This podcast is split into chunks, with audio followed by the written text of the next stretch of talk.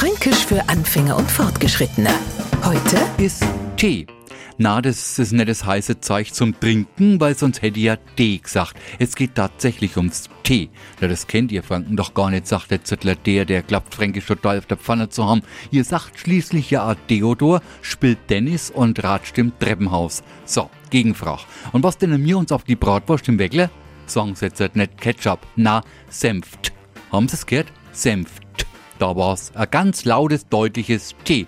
Ja, ich war schon. In Senft gehört kein T. Und ich gebe Ihnen recht, in das Wort gehört genauso wenig ein T nein, wie auf die fränkische Bratwurst der Ketchup, wenn er sie ans Hochdeutsche hält. Und da haben's die Erklärung, seit wann halten wir uns ans. Naja, viel wichtiger ist doch, dass wir auch unseren Senft dazu geben. Fränkisch für Anfänger und Fortgeschrittene. Morgen früh eine neue Folge. Und alle Folgen als Podcast auf podu.de.